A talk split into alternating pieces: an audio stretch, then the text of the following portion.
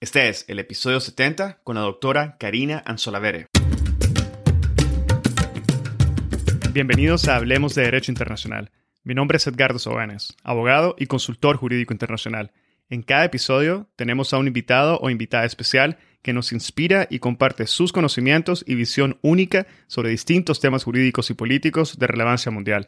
Gracias por estar aquí y ser parte de HDI. En este episodio pude conversar con la doctora Karina Anzolavere acerca de las desapariciones forzadas en América Latina. La doctora Anzolavere inicia el episodio brindando una descripción detallada del libro colectivo titulado Desapariciones en la era posterior a la transición en América Latina. Nos habla sobre la región y su historia en materia de violaciones de derechos humanos, aborda las desapariciones por actores estatales y no estatales en base a la teoría jurídica y casos reales nos aclara el alcance de la responsabilidad de los estados en las desapariciones forzadas, ya sea por omisión o comisión del delito, y marca algunas similitudes y diferencias entre lo que sucede en Argentina, México, El Salvador y Brasil. Elabora de forma precisa las lógicas de desaparición que son pilares para comprender la lógica social y política detrás de las desapariciones en América Latina, y finalmente nos detalla algunas de las herramientas, estrategias legales, métodos y tácticas disponibles a las víctimas para lograr los objetivos de visibilidad, investigación, responsabilidad, justicia y desengaño. La doctora Karina Anzolavere es investigadora del Instituto de Investigación Jurídicas del UNAM e investigadora de tiempo parcial en Flaxo, México. Sus áreas y temas de interés son política jurídica, derechos humanos, movilización legal, sociología del derecho y teoría política. Es licenciada en sociología por la Universidad de Buenos Aires Magíster en Sociología Económica por el Instituto de Altos Estudios Sociales de la Universidad Nacional de General San Martín y doctora de Investigación en Ciencias Sociales con especialización en Ciencias Políticas por la Facultad Latinoamericana de Ciencias Sociales, sede en México. Ha realizado investigaciones sobre la influencia de los poderes judiciales en los procesos políticos y en los últimos años ha desarrollado una investigación acerca del funcionamiento de las relaciones jerárquicas en los poderes judiciales a partir del seguimiento diferenciado de precedentes y sobre la relación entre poderes judiciales y violaciones graves de derechos humanos. Actualmente es investigadora principal del Observatorio sobre Desapariciones e Impunidad en México y tiene múltiples publicaciones, incluyendo el libro que es objeto del episodio del día de hoy. Espero que disfruten de este episodio, lo compartan en sus redes sociales y con quienes consideren podrían beneficiarse del contenido. Esta es la forma más fácil de fomentar el proceso de diseminación y difusión de temas de derecho internacional. Sigan al podcast en Spotify, Google Podcast, Apple Podcast, YouTube o cualquier otra plataforma que utilicen. Recuerden que pueden adquirir su membresía en la sección de contenido premium en nuestra página web en www.hablemosdi.com o en el link de membresía que está indicado en la descripción de cada uno de los episodios. Y así obtendrán acceso a episodios premium, acceso anticipado a los episodios generales, acceso a contenido adicional exclusivo acceso completo a las gotas de jurisprudencia internacional y acceso a la sala de conversación de Hablemos de Derecho Internacional, el primer espacio virtual único y consolidado para networking de la comunidad global de hispanohablantes oyentes del podcast. Ahora, empecemos. Muy buenos días, doctora Karina Anzolavere. Es un gran gusto poder tenerla en esta tarde en el podcast. Bienvenida. Buenas tardes y muchas gracias por la invitación. El, el gusto es mío. Doctor, hoy vamos a conversar sobre las desapariciones y desapariciones forzadas en América Latina. Y me gustaría iniciar hablando de la estructura de su libro colectivo titulado precisamente Desapariciones en la era posterior a la transición en América Latina. Entiendo que entre sus autores y autoras no solamente hay abogados, sino también historiadores, historiadoras, politólogos y politólogas, sociólogos, sociólogas y víctimas, tanto directas como indirectas, de las desapariciones en la región. ¿Nos podría comentar un poco de la forma en que se presentan en su investigación y cómo transmiten esa realidad que va más allá de las letras jurídicas de las desapariciones en América Latina? Bueno, este fue un objetivo que estuvo planteado desde el primer momento en el libro em, que, que, coeditamos con mis colegas eh, Lee Payne y Bárbara Fry.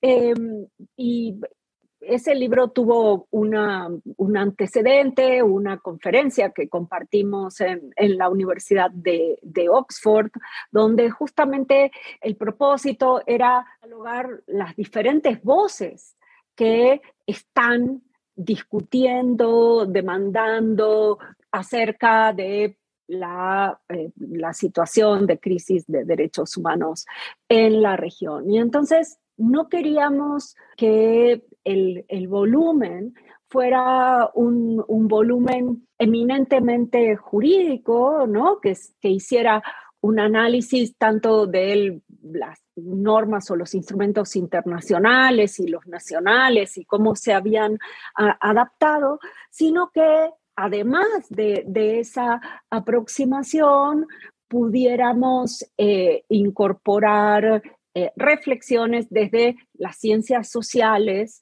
desde la historia, desde el arte, pero también desde la perspectiva de activistas y víctimas que han desarrollado un conocimiento fundamental acerca de los procesos, acerca de lo que está eh, bueno, tienen eh, vivencias clave en esto que nos parecía que no podían faltar en un volumen eh, con, con estas características. ¿Cómo es que logra, doctora, poder reunir todos estos diferentes acercamientos al, al tema de desapariciones forzadas? ¿Cómo lo presentan en su libro de una forma en que logra transmitir verdaderamente lo que está pasando y lo que ha venido pasando en la región?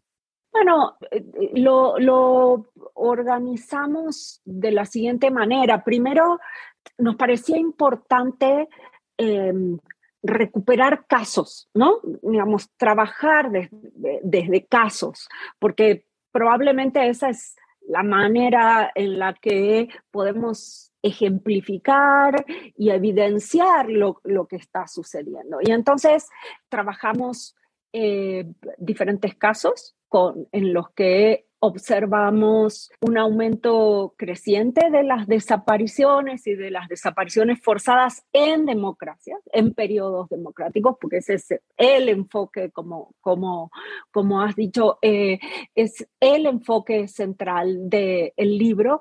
Y en eh, estos casos eh, incluyeron el México, obviamente, por, por, la crisis de desaparición que está viviendo la semana pasada el, registro de personas desaparecidas hablaba de 97 mil personas desaparecidas y no localizadas en el país desde 1964. El caso de Brasil, ¿no? que es un caso eh, donde también se han incrementado o podemos encontrar eh, un, número muy importante de eh, desapariciones durante la, la, transición a la democracia, incluso un movimiento ¿no? como el de las Madres de Mayo en Brasil que busca justicia por la desaparición y asesinato de eh, sus hijos.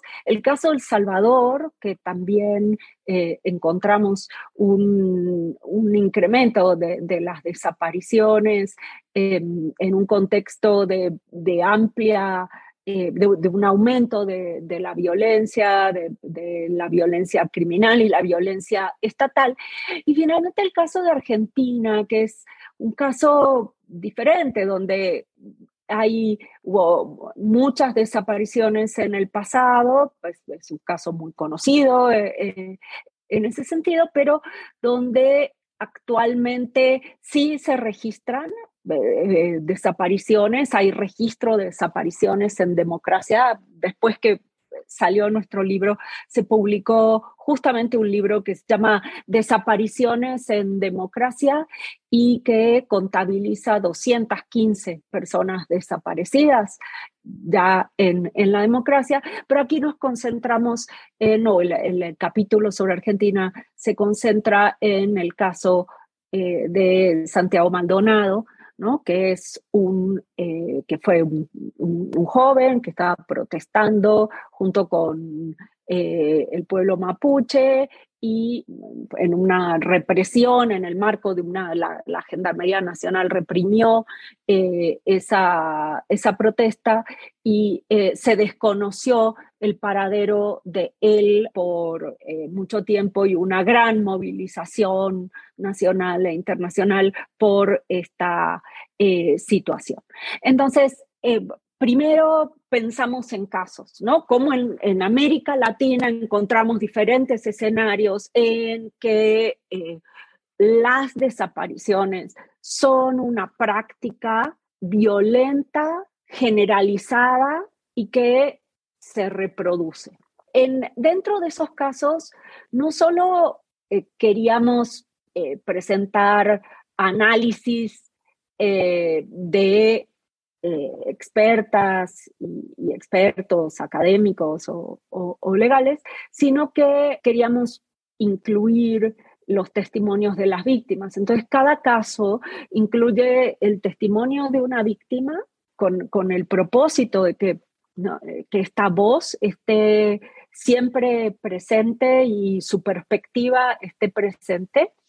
Incluye un capítulo más orientado desde la historia o de las ciencias sociales, ¿no? donde se hace un análisis del, del fenómeno de estas desapariciones en democracia, sus características y un capítulo, en la mayor parte de los casos, un capítulo jurídico, donde lo que se analizan son las particularidades de eh, estos contextos de los casos y cómo jurídicamente, qué alternativas jurídicas podrían desarrollarse para buscar justicia o para reparar a las víctimas, eh, garantizar su derecho a la verdad y contribuir a la no repetición. Y por otra parte, hay otra parte, la última parte del libro, que mm, nos parecía importante incluir, que son herramientas para la acción. ¿no? También queríamos pasar de el diagnóstico o no, la descripción, sino también este, queríamos incluir ejemplos de cómo en estos casos, en, frente a estas desapariciones, hay diferentes herramientas que, se están utilizando.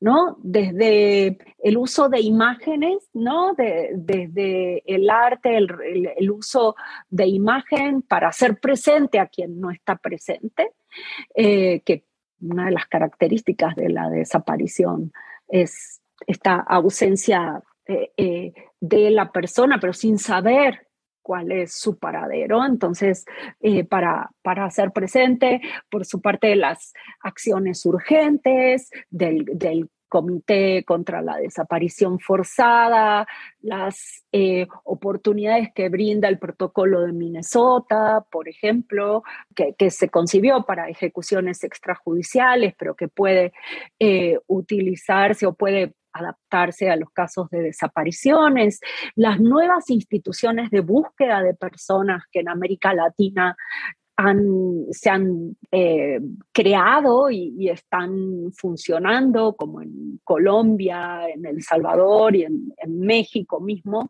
y por supuesto el sistema interamericano, los mecanismos del sistema eh, interamericano como vías de, búsqueda de justicia y también eh, la Corte Penal Internacional y el derecho penal internacional como una alternativa. Todo esto, como les decía, ¿no? el libro se organiza en casos, cada caso tiene el testimonio de las víctimas, un análisis, eh, digamos, eh, desde ciencias sociales, sociohistórico del fenómeno y luego un análisis jurídico y las herramientas, pero también el libro eh, incluye un esfuerzo por el desarrollo de un marco conceptual ah, para las desapariciones, además de, compartir los casos y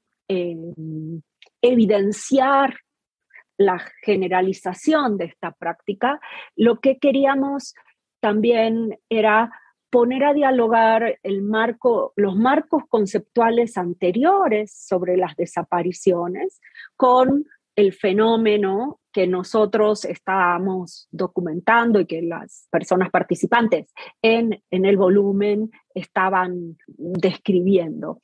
Y eh, el libro tiene una primera parte donde hay dos capítulos de marco conceptual, uno donde Lee Payne y, yo de alguna manera rastreamos lo que llamamos las lógicas de desaparición y el otro eh, desarrollado por Barbara Fry, donde ella em, de alguna manera pone en el centro la importancia de desarrollar la noción de aquiescencia del Estado como un elemento clave ¿no? para atender, para, para responsabilizar y para buscar justicia ante desapariciones donde, como, como las que se registran, se documentan en el volumen, que no siempre son cometidas directamente por agentes estatales, pero que encontramos por los niveles de impunidad que se observan una amplia omisión por parte del Estado. Entonces, esa es un poco eh, la, hoja de ruta del libro. Bueno, perfecto, doctora. Eh, gracias. Yo creo que ahora nos tocaría entonces navegar un poco a través de esa hoja de ruta, porque creo que vamos a conversar sobre los casos, las particularidades de los países, las lógicas de desaparición que nos menciona y otros elementos que nos ha, que nos ha brindado en esta imagen general del libro.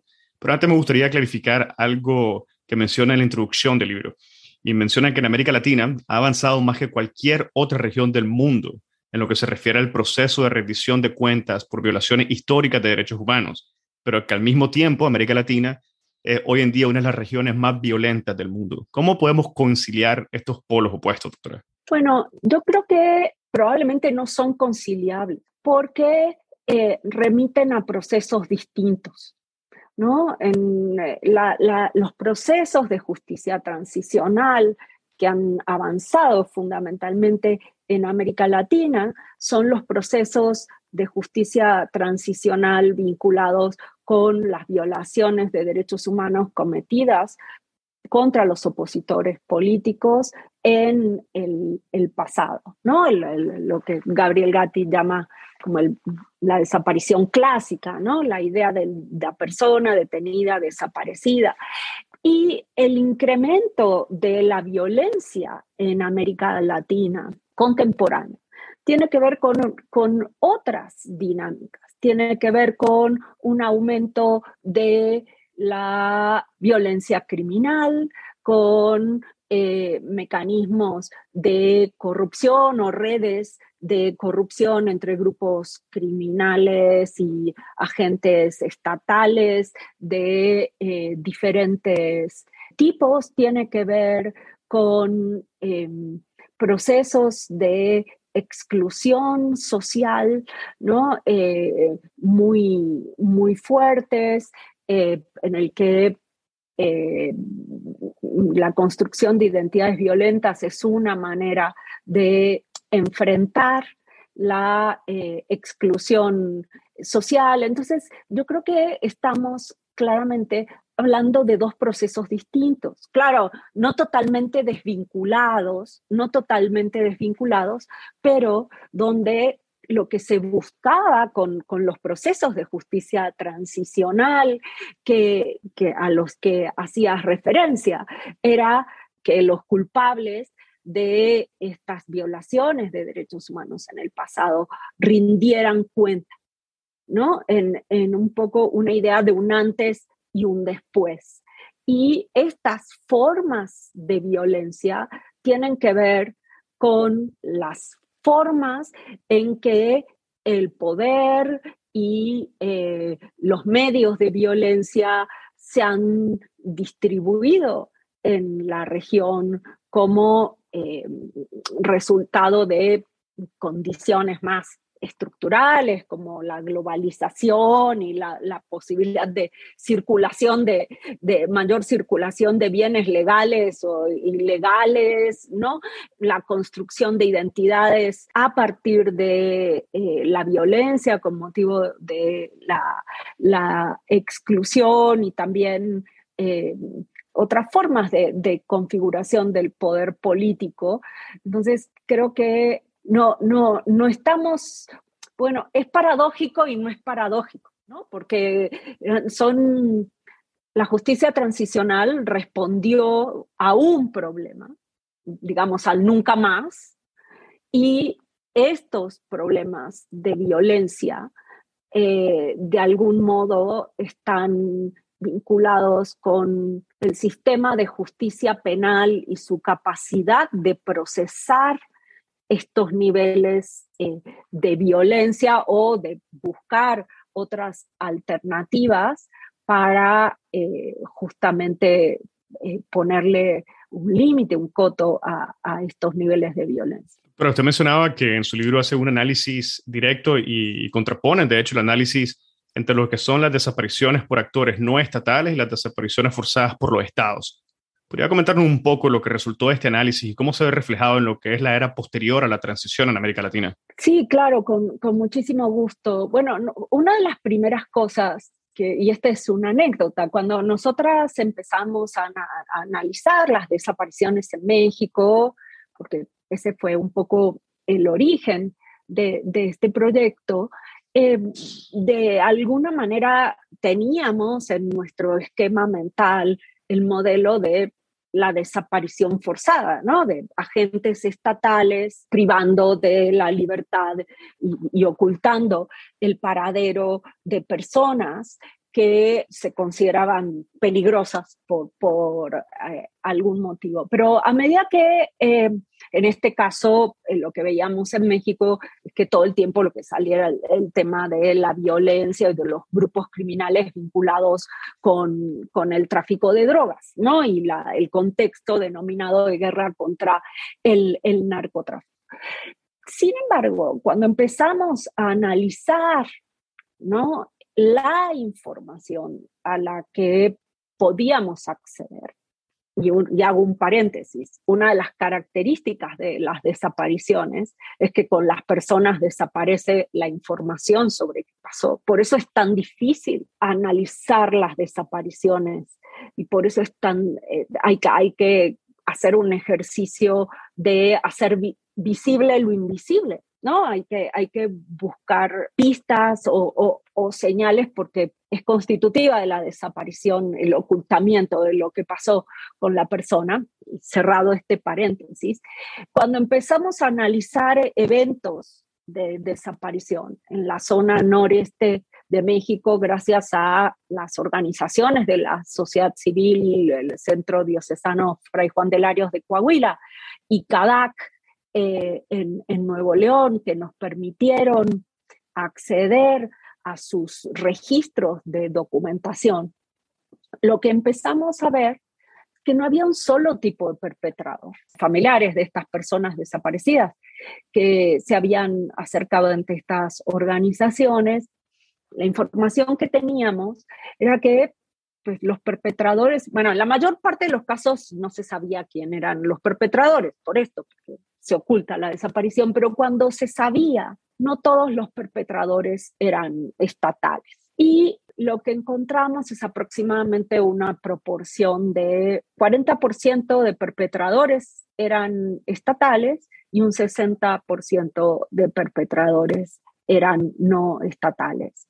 Pero en varios de los casos, lo que se observó es la connivencia, la actuación conjunta de los actores estatales y no estatales.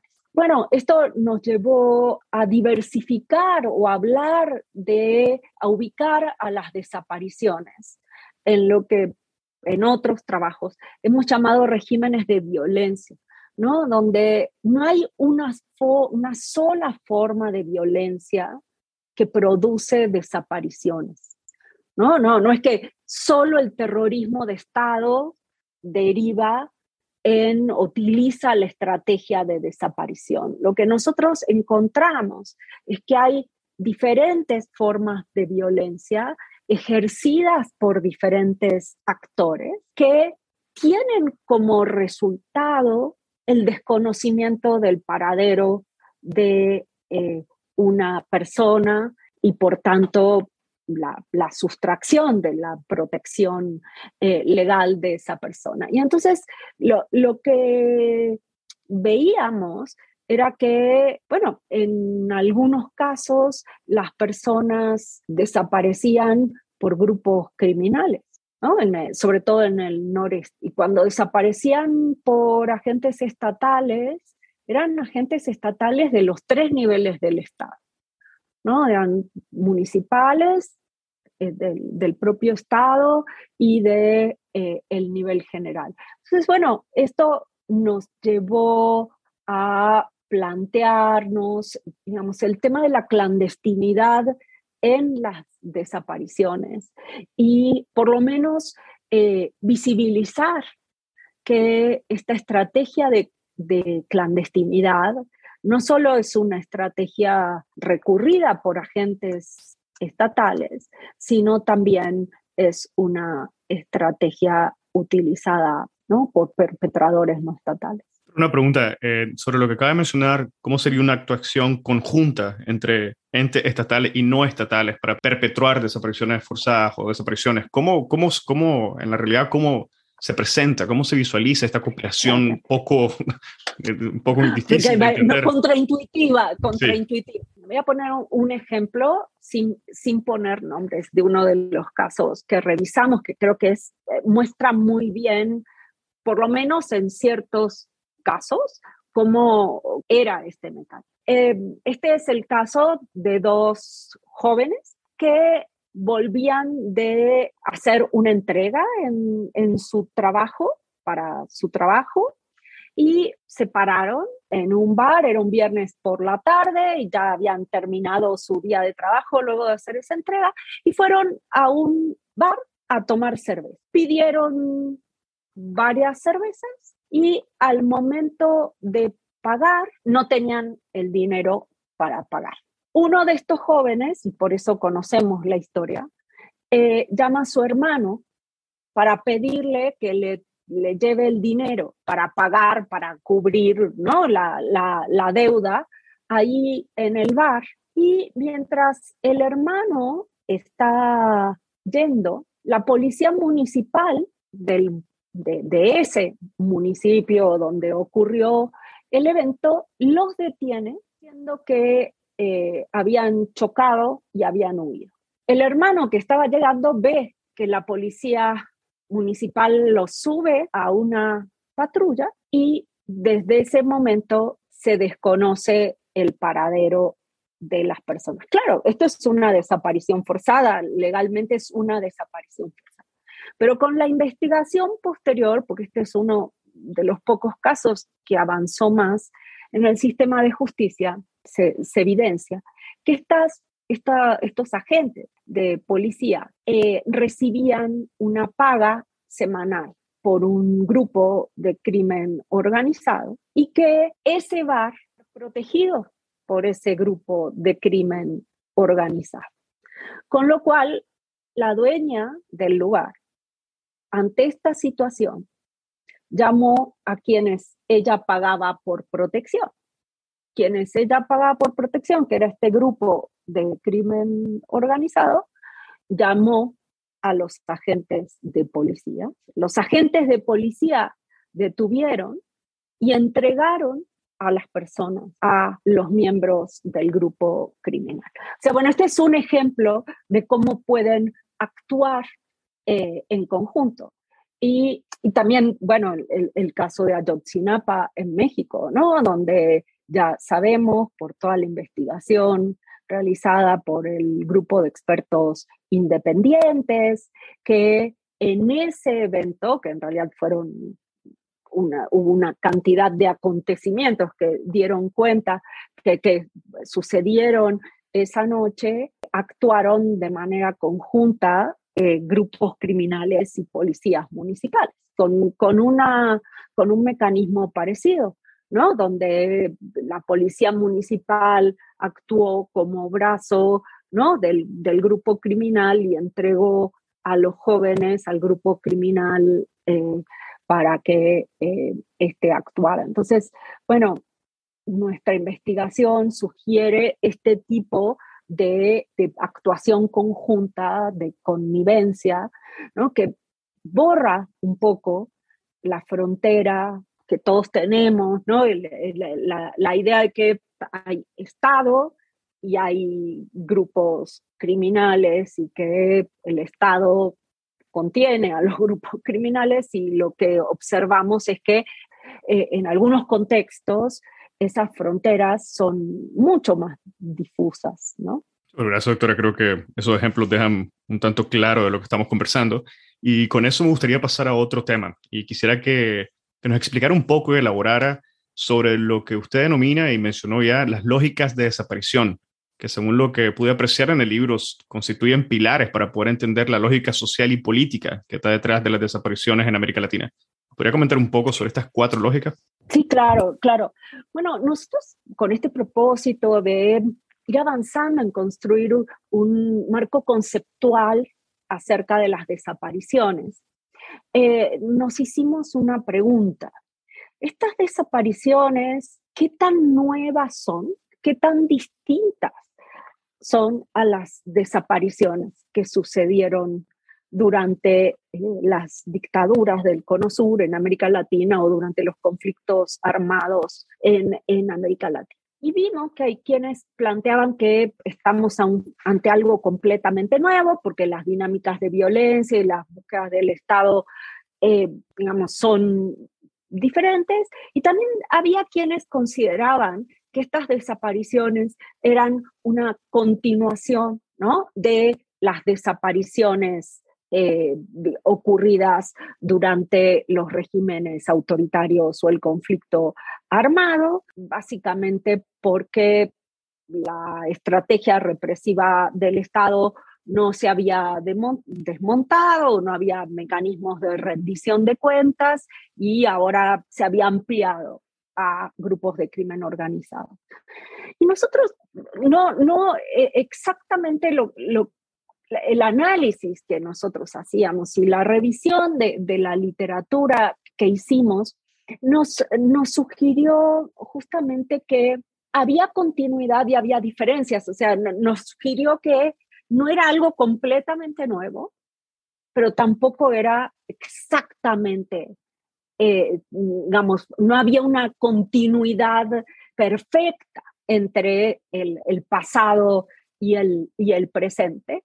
Y, justamente lo que observamos desde la política, desde, digamos, una dimensión más sociológica, desde una dimensión de economía política y desde una dimensión, digamos, más de psicología social, que si bien los contextos y las prácticas y los motivos de las desapariciones no eran eh, los mismos, sí había lógicas sociales y políticas que se repetían ¿no? ¿Qué es lo que nos lleva a hablar de lógicas de desaparición? Que uno, cuando hay desapariciones generalizadas, esto es cuando hay mucha gente que desaparece en un momento y en un lugar, lo que observamos es que hay una, un uso de la clandestinidad, ¿no? De la, de la, del ocultamiento del paradero de, de estas personas porque permite eh, ganar tiempo y esconder lo que está sucediendo y generar incertidumbre, ¿no? Eh, mientras se cumplen objetivos como eliminar, entre comillas, a un enemigo o eh, ocultar ¿no? estrategias represivas por parte del Estado. Y eso, eso se mantiene. ¿no? La clandestinidad, eso a lo mejor tiene otras maneras, ¿no? No, no son centros clandestinos de detención, son, son, tiene otras maneras la clandestinidad, pero la clandestinidad se mantiene. Por otra parte, lo que vemos es que siempre, o en, antes y ahora, se culpabiliza a la persona desaparecida de, su destino o de su situación, porque se la considera parte de un grupo de población desechable, ¿no? De lo que es población que se la considera socialmente peligrosa y hay un discurso, una narrativa acerca de la peligrosidad de esa población. Así como en el pasado era el tema de los subversivos, ¿no?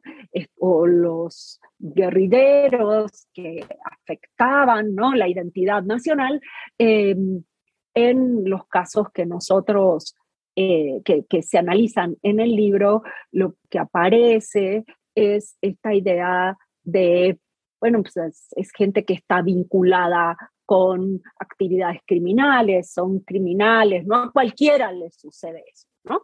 Y esto condice con que la mayor parte de las personas desaparecidas en, en América Latina, tanto en Brasil como en El Salvador, como en México, son personas jóvenes y pobres, no son parte de la élite política o parte de una élite intelectual, son jóvenes y pobres que son pequeños comerciantes o conductores o empleadas domésticas y que eso es, eh, los vulnerabiliza todavía más. Y en el caso de las mujeres, a esta idea de eh, revictimización se suma también la, el cuestionamiento de el, comportamiento moral, ¿no? Seguramente desapareció, desapareció porque era bailarina o era modelo eh, en un bar y digamos, no, no, no tenía una, no llevaba una vida modelo dentro de los cánones esperables. Entonces, esta es otra de las lógicas que encontramos.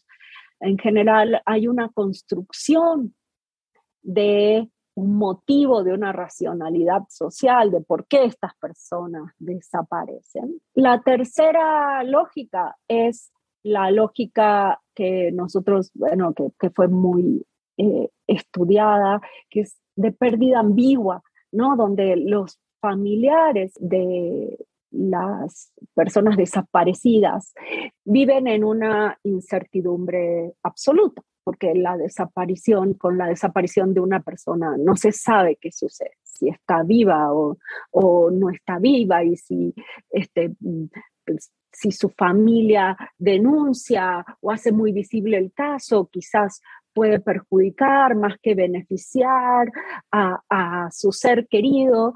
Entonces, esta, esta situación de pérdida ambigua, en general asociada con el, estigma comunitario ¿no? de la familia, justamente por, por la idea de población desechable, por la idea de, bueno, si, le pasó esto es porque en algo andaba, ¿no? Si, si hubiera andado por buenos pasos, eh, esto no sucedía. Esto, eh, por una parte, genera un gran sufrimiento para las familias y también demora ¿no? La posibilidad de organización, de visibilización y de denuncia, que sin embargo se logra, ¿no? Se logra, pero con, con esta idea de la, la, pérdida ambigua siempre presente. Y la cuarta lógica es eh, lo que nosotros llamamos la lógica de economía política. Esto es, hay motivos económicos, hay un beneficio económico directo o indirecto con, con la desaparición. ¿no? Muchas personas de, desaparecidas, en, en, el caso de México, por ejemplo, se sabe hoy, sobre todo por investigación periodística, que son reclutadas forzadamente por grupos criminales para desarrollar tareas eh, vinculadas con el grupo ¿no? Y, contribuir en, situación prácticamente de, esclavitud. Algunas personas son profesionales, ¿no? Como ingenieros, expertos en telecomunicaciones, ¿no? Como profesiones claves que muchas veces son desaparecidos para ejercer trabajo casi esclavo, la trata de personas, la trata de migrantes. Em, entonces, bueno, esa también es una lógica. Y por otra parte, hay una lógica económica también que que tenemos que ver desde el punto de vista de las víctimas, y es que estas personas son pobres, muchas veces fueron reclutadas forzadamente y eso se sabe porque estaban buscando trabajo y había anuncios y se presentaron a un anuncio y nunca más se supo de ellos. Y, em, pero también sus familias tienen afectaciones económicas eh, muy fuertes. Cuando em, muchas de las personas desaparecidas son cabezas de familia y esto se pierde un ingreso y en caso en que no es así, hay miembros de la familia que se dedican a buscar a este ser querido con, con toda la movilización, con la necesidad de recursos que tiene, ¿no? de digamos, eh, viajar, y muchas veces moverse eh, a, agencias del Ministerio Público o a, juzgados que no están cerca, el consultar a, abogados. Entonces, entonces, hay una dimensión económica de las desapariciones que también está presente y no podemos eh, soslayar. Una pregunta, sé que es muy difícil poder hacer una, un análisis general, pero de los cuatro países específicos que incluyeron en su análisis, me refiero a Argentina, Brasil, México y El Salvador, ¿encontró alguna diferencia al nivel operativo de estas lógicas de desaparición? ¿Existen diferencias sustanciales que responden a realidades específicas de cada uno de estos países? No sé si nos podría señalar un poco las diferencias, la raíz que da esas desapariciones o desapariciones forzadas que toman parte en los países que analizaron en el libro. Sí hay algunas diferencias pero yo creo que son diferencias más bien en el énfasis y en cómo se enmarca el, el problema en cada país. Por ejemplo, en el caso de Brasil, las desapariciones están vinculadas con el, el, uso excesivo de la fuerza de la policía, de las policías militarizadas y em, estrategias que, entre comillas, de, limpieza social, ¿no? De, quienes desaparecen. Y eh, en ese sentido, el Estado tiene un protagonismo ahí clave. Eh, en El Salvador también son, son los agentes estatales quienes están en el centro y lo mismo, bueno, en Argentina, en el caso de Santiago Maldonado, ¿no? En el caso de México es donde se pone énfasis en esta mayor diversidad de perpetradores en la comisión de la desaparición. Pero yo diría que un denominador común, más allá de, estas diferencias, es que las personas que desaparecen son pobres, no son en general, en, su mayoría, militantes políticas o eh, activistas. Claro, hay activistas de derechos humanos desaparecidos, pero en, su mayor parte eh, no lo son. Y son eh, personas que hasta el momento de su desaparición no eran una voz pública relevante, o sea, no ocupaban un lugar relevante en el espacio público. Como, como yo decía antes, no eran parte de la élite política, social, intelectual, ¿no? Y creo que esto es un denominador común en, por lo menos en, Brasil, El Salvador y eh, México, ¿no? Doctora, quisiera volver brevemente a lo que es el Estado. Y ya mencionó que el Estado puede ser responsable de las desapariciones, eh, ya sea por omisión o por la comisión directa del delito. ¿Nos podría aclarar un poco más el contexto en el cual se podría encontrar esta responsabilidad en los hombros del Estado? Relación con el Estado, es importante recordar que el Estado, en, el marco del derecho internacional de los derechos humanos, tiene diferentes obligaciones generales. La de respetar los derechos de las personas, es decir, no violarlos, la de garantizar que las personas puedan disfrutar esos derechos, en el caso de las desapariciones, que las personas puedan, tengan derecho a su libertad personal, a, la integridad personal, al acceso a la justicia, a eh, prevenir, ¿no? proteger a las personas de las posibles vulneraciones de, este derecho, de, de, sus derechos a la libertad personal y demás. Y eh, por otra parte, también promocionar los derechos. Creo que de estas obligaciones podemos identificar las por acción y por omisión. ¿no? Eh, claro, por supuesto, si el agentes estatales cometen, desaparecen personas, estamos claramente ante un, problema de desaparición por, por, por, comisión, ¿no? Pero si desaparecen, como en México, 97 mil personas y siguen desapareciendo y los niveles de impunidad ante esta práctica son altísimos, es, casi absoluta la impunidad, y esto dicho por el Comité contra la Desaparición Forzada en, su última visita a México en el mes de, diciembre. Entonces, el, Estado está contribuyendo a, que las desapariciones se cometan por su inacción, por no utilizar los instrumentos que tiene a mano para eh, dejar de, que, esto deje de suceder o, ponerle un freno.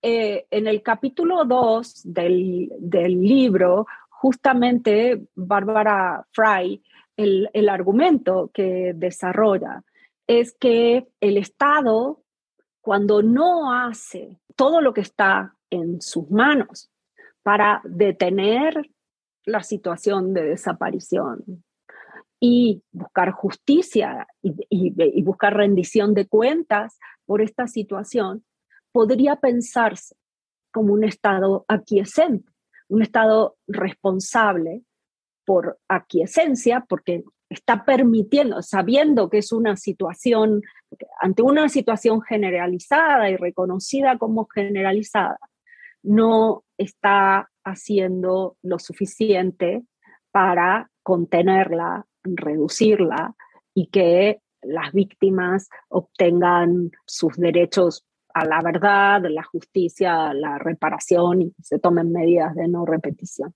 Doctora, con todo lo que nos ha venido narrando, hay un tercer punto que abordan en su libro y es precisamente una visión general de las herramientas, estrategias legales, métodos y tácticas disponibles para las víctimas, para que éstas puedan lograr los objetivos de visibilidad, de investigación, de responsabilidad, justicia y desengaño.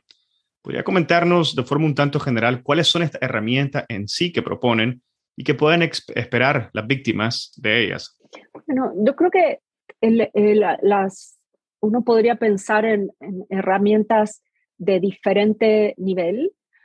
Unas son las herramientas expresivas, ¿no? el, apelar al arte, a las imágenes, a, la generación de empatía, a la memoria, a recordar, porque las personas que desaparecen nos faltan a todos y entonces ahí hay una serie de herramientas que tienen un potencial expresivo eh, que no puede desecharse. Las otras eh, herramientas son las herramientas vinculadas con eh, las medidas urgentes, ¿no? las acciones urgentes ante el Comité de Desaparición Forzada, por ejemplo, ¿no? Para que si el Estado no responde desde el comité, se, active o se, se, demande al Estado que se active, ¿no? Entonces, bueno, es una medida eh, urgente, activada a través de un mecanismo internacional. También tenemos eh, herramientas como el protocolo de, de Minnesota, ¿no? Que son herramientas técnicas que permiten la investigación forense, la recopilación de, pruebas de manera que puedan ser utilizadas en acciones legales, pero sobre todo que permitan que, que en caso de fallecimiento de la persona desaparecida, eh, su cuerpo se ha tratado con dignidad y entregado de la misma manera a sus familiares. Y también eh, tenemos otro tipo de, estrategias orientadas al sistema internacional. Por una parte, las comunicaciones a la Corte Penal Internacional, un poco apelando al derecho penal internacional y a la sistematicidad de, de los crímenes, pero por otra parte también desde, desde la perspectiva de derechos humanos al sistema interamericano. En, América Latina, el sistema interamericano, sobre todo la, bueno, la Comisión Interamericana y la Corte Interamericana de Derechos Humanos, son espacios muy activos en el tema de, desaparición y que han... Em, sido aliados, ¿no? han sido instancias que contribuyeron a que se, conciba de manera más amplia, se sienten criterios, se repare a las víctimas, se reabran investigaciones, se conciban los contextos. Y por último, eh, otra herramienta es una herramienta más institucional, digamos, que es los mecanismos de búsqueda, ¿no? las comisiones de búsqueda, estas nuevas instituciones de búsqueda que se están creando, porque principal demanda de las víctimas es encontrar a sus seres queridos. Como dicen eh, muchas de las buscadoras en México, llevarlos a casa, tenerlos de nuevo en casa. ¿no? Y mm, entonces el, el tema de la búsqueda, las, la centralidad de la búsqueda o la demanda de la búsqueda, lleva a prácticas distintas a las prácticas que tradicionalmente están asociadas con un proceso penal, que pueden ser, las prácticas de búsqueda pueden ser más deformalizadas porque no, no está en, en, juego, bueno, pues la libertad personal de alguien. Y eh, entonces creo que esas son otras herramientas ¿no? que, que las víctimas tienen. Entonces yo creo que, bueno, lo, lo que puede eh, observarse es que siempre hay un grado de impunidad por las desapariciones, siempre hay un grado de negación del Estado. No es que, no es que los estados admitan eh, fácilmente que son responsables por desaparición, pero que existen múltiples vías, múltiples caminos para, para demandar eh, verdad, justicia y reparación por parte de las víctimas. Claro, ninguno eh, ofrece una garantía absoluta, pero son vías que acercan a las víctimas a la verdad, a la memoria, al reconocimiento, a la justicia. Pero nos estamos acercando ya poco a poco al final del episodio y quisiera hacerle una pregunta un tanto más de reflexión. Entiendo por toda su respuesta que nos ha dado a través del episodio que existe el derecho, existen además mecanismos y opciones y herramientas jurídicas e institucionales que pueden utilizarse, pero al parecer estas no son garantías, como menciona, de protección de los ciudadanos o del desarrollo, en todo caso, de estados democráticos que puedan hacer cumplir estos derechos eh, en beneficio de la ciudadanía. En este sentido, quisiera preguntarle si considera que el derecho es una señal de una mayor protección y desarrollo o no el que haya derechos reconocidos en instrumentos, eh, que el derecho, la prohibición de la desaparición esté, esté reconocida en instrumentos nacionales e internacionales es sumamente importante. ¿Por qué? Porque hable espacios de oportunidad, porque hable oportunidades, porque se puede demandar, porque hay una, porque hay una condena. Ahora, estos derechos no se auto eh, ejercen, ¿no? no se autodisfrutan. Tiene que haber un proceso de construcción de condiciones para que esto suceda. Y esto sucede básicamente en, los casos de desapariciones por un proceso de movilización sostenido de eh, familiares, de grupos de familiares, de organizaciones de la sociedad civil, de organismos internacionales y muchas veces de aliados adentro del Estado. Y esto no podemos perderlo de vista, ¿no? Porque la aprobación de una ley o la ratificación de un tratado es un punto importante, pero es el comienzo del camino de la justicia, no es el final del camino de, de la justicia.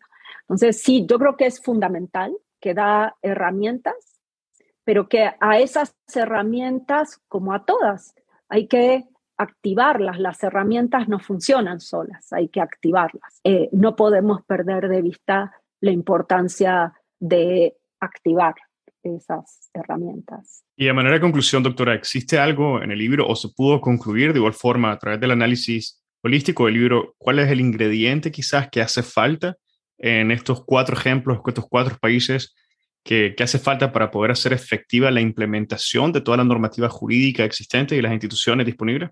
Eh, bueno, yo creo que un, un aspecto que interesante y que del análisis se puede derivar es que eh, observamos una tendencia a que las respuestas frente a estos nuevos problemas tienden a ser hiper especializadas y a crear una serie de nuevas instituciones que se superponen a otras viejas o que eh, trabajan paralelamente a otras viejas.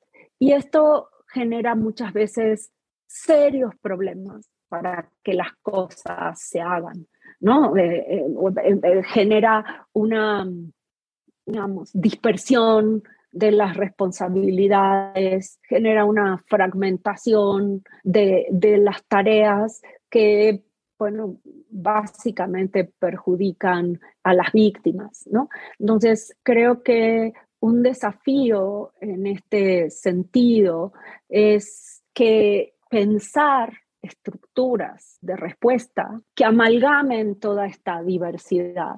Y un factor de esperanza que creo que, que, también pudimos observar o, ilustran los casos recogidos en el libro, que no son los únicos, es el, potencial de organización y la movilización de, las familias de las personas desaparecidas y sus aliados. Sin, sin ese impulso, sin esa demanda persistente, esto no, no, no, llega, no, no llegaría a, a un buen puerto y el trabajo que hacen estas familias y estas organizaciones eh, incansable es, es un motivo de esperanza y también nos llama a un compromiso ¿no? de, de, apoyo y un compromiso con que estas cosas no sigan sucediendo, que nadie más desaparezca y este tipo de sufrimiento no lo tenga que vivir nadie más. Bueno, doctora, me parece que en esa última nota sería un buen momento para dar cierre al episodio del día de hoy. Muchísimas gracias por haber compartido eh, el análisis y respuesta que encontraron a través del libro Desapariciones en la era posterior a la transición en América Latina, del cual dejamos un link, por cierto, en la descripción del episodio donde pueden acceder y ver en detalle el índice y los temas que se analizan en este libro. Muchísimas gracias, doctora. No sé si tuviera algún punto adicional sobre cual crea que, no abordamos y que es necesario señalar antes del cierre del episodio. No, no, eh, nada más, solo que este es un libro donde hay múltiples voces, múltiples eh, autoras y autores y que ha sido un, esfuerzo colectivo realmente muy importante y enriquecedor. Muchas gracias también a ustedes por la invitación. muchísimas gracias, doctora, por estar con nosotros y ha sido un verdadero placer tener esta conversación. Muchas gracias. Y con esto vamos a dar por finalizado el episodio del día de hoy y esto fue una conversación con la doctora Karina Anzolavere. Si encontraste este episodio interesante, te invitamos a que lo compartas y nos sigas en Spotify, Apple Podcast, Google Podcast o cualquier otra plataforma que utilices para escuchar tu podcast Hablemos de Derecho Internacional, haciendo clic al botón de seguir o al botón de suscripción. Hasta la próxima.